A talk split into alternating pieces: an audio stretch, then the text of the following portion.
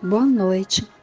Este é o estudo do Evangelho segundo o Espiritismo, do coletivo Girassóis Espíritas pelo Bem Comum.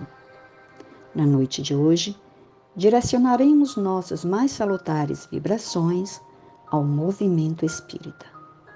Convido agora a silenciarmos nossa mente e nos unir em pensamento ao Mestre Jesus nesta prece. Querido Nazareno, Apesar de não ser, sentirmos ainda dignos de sermos chamados de cristãos, já despertamos para a necessidade de caminharmos resolutos para a compreensão e aquisição dos teus ensinos, amado Mestre.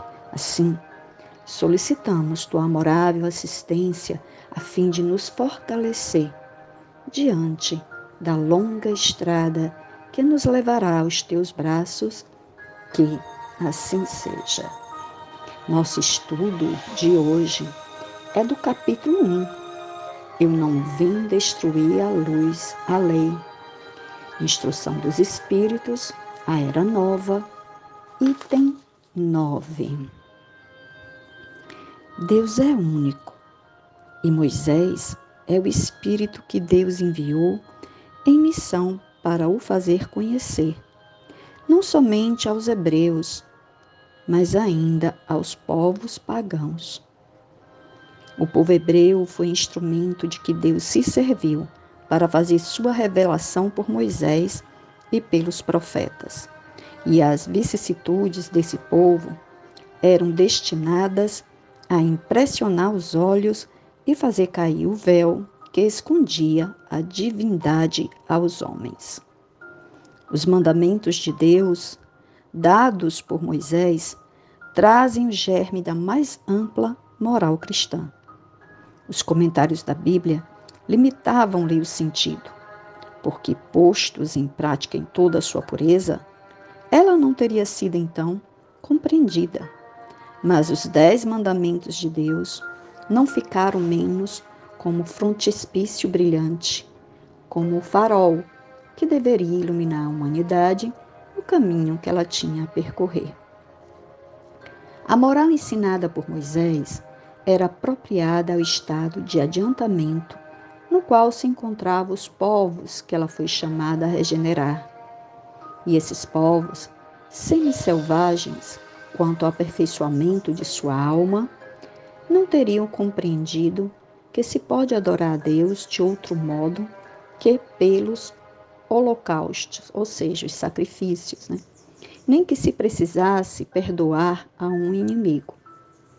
Sua inteligência, notável do ponto de vista da matéria e mesmo sobre o das artes e das ciências, era muito atrasada em moralidade e não se teriam convertido sobre o império de uma religião inteiramente espiritual. Era-lhes preciso uma representação semimaterial, tal qual lhe oferecia então a religião hebraica. Assim, os holocaustos falavam aos seus sentidos, enquanto a ideia de Deus falava ao seu espírito. O Cristo foi o iniciador da moral mais pura e mais sublime a moral evangélica cristã, que deve renovar o mundo, aproximar os homens e os tornar irmãos, que deve fazer jorrar de todos os corações humanos a caridade e o amor ao próximo, e criar entre todos os homens uma solidariedade comum, de uma moral, enfim, que deve transformar a terra e dela fazer uma morada para os espíritos superiores, aqueles que a habitam hoje. É a lei do progresso, a qual a natureza está submetida, que se cumpre, e o Espiritismo é a alavanca da qual Deus se serve para fazer a humanidade avançar a humanidade. São chegados os tempos em que as ideias morais devem se desenvolver para cumprir os progressos que estão nos desígnios de Deus. Elas devem seguir o mesmo caminho que as ideias de liberdade percorreram e que delas eram precursoras. Mas não é preciso crer que esse desenvolvimento se fará sem lutas. Não. Elas têm necessidade para atingir a maturidade de abalos e de discussões, a fim de que atraiam a atenção das massas. Uma vez fixada a atenção, a beleza e a santidade da moral impressionarão os espíritos e eles se interessarão por uma ciência que lhes dá a chave da vida futura e lhes abre as portas da felicidade eterna. Foi Moisés quem abriu o caminho. Jesus continua a obra.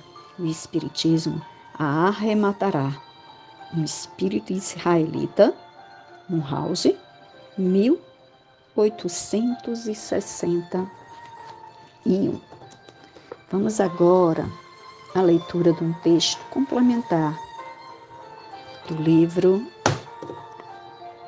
Parábolas e Ensinos de Jesus, de Caiba Schutter. Os dois testamentos e a revogação da lei.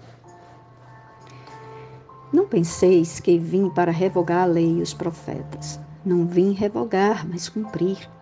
Porque em verdade vos digo: passará o céu e a terra, mas de modo nenhum passará da lei um só i um só tio, sem que tudo se cumpra. Mateus, capítulo 5, versículo 17 e 18. Assim como não existem duas leis em vigor, uma em oposição à outra, também não podem existir dois testamentos em validade, ambos contradizendo-se, defraudando-se, aniquilando-se. Jesus não veio revogar a lei e os profetas, mas cumprir lembrar o cumprimento da lei, trabalhar pelo cumprimento da lei, ensinar o seu cumprimento, impor o cumprimento da lei. Jesus é a luz do mundo. Essa luz ilumina a lei, distingue-a do que não é a lei, orientando todas as almas de um modo racional, inteligível, para cumprirem a lei, obedecerem, praticarem as ordenações da lei. A lei está intimamente ligada à incomparável personalidade de Jesus. O que a Jesus não se liga, não se adapta, não se ajusta, não é lei. Não é, portanto, caminho, não é verdade, não é luz, não é vida. É desvio, é falsidade, é morte, é treva. A lei é eterna, é de todos os tempos, de todos os povos.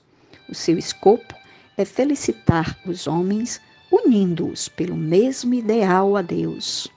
O ideal é o amor. O amor a Deus e ao próximo é a síntese, o resumo de toda a lei e os profetas. Tudo que inspira desamor a Deus e ao próximo não é lei, nem provém da lei ou dos profetas. Tudo que divide, desune, desarmoniza a família humana está fora da lei. Tudo que tolhe a liberdade, o livre exame, a compreensão, não está compreendido na lei. A lei foi dada por intermédio de Moisés, mas a graça e a verdade da compreensão da lei foi dada por Jesus Cristo. Ele é a luz e a verdade.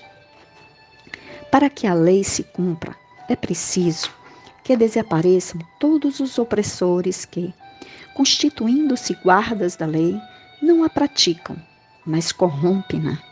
Para que a lei se cumpra, é preciso que o Velho Testamento seja posto à margem, porque, na verdade, nenhum outro fundamento pode ser posto entre o céu e a terra senão Jesus Cristo. Um os sacerdotes têm uma lei que não é a lei. Assim como os cientistas e políticos têm uma lei que não é a lei. Suas igrejas, suas academias, seus palácios têm os seus mandamentos, mas estes mandamentos não constituem a lei de Deus.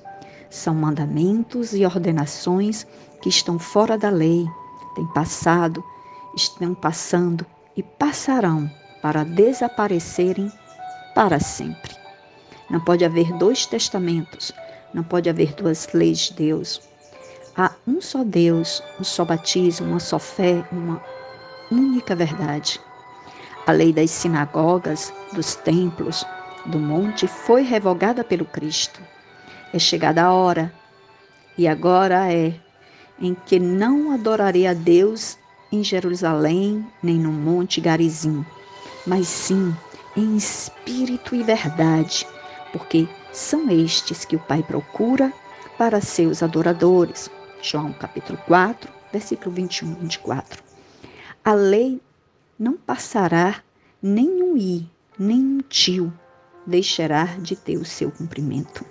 O Espiritismo repete as palavras de Jesus. Não penseis que vim revogar a lei e os profetas. Não vim revogar, mas cumprir. Vamos agora agradecer por esse evangelho, né? Um período tão especial que é o período de Natal.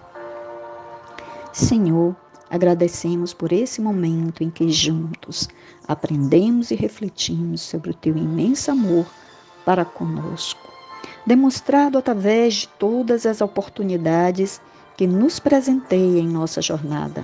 E assim, pouco a pouco, a semente do amor floresce em nossa alma, sedenta de ti. Que assim seja.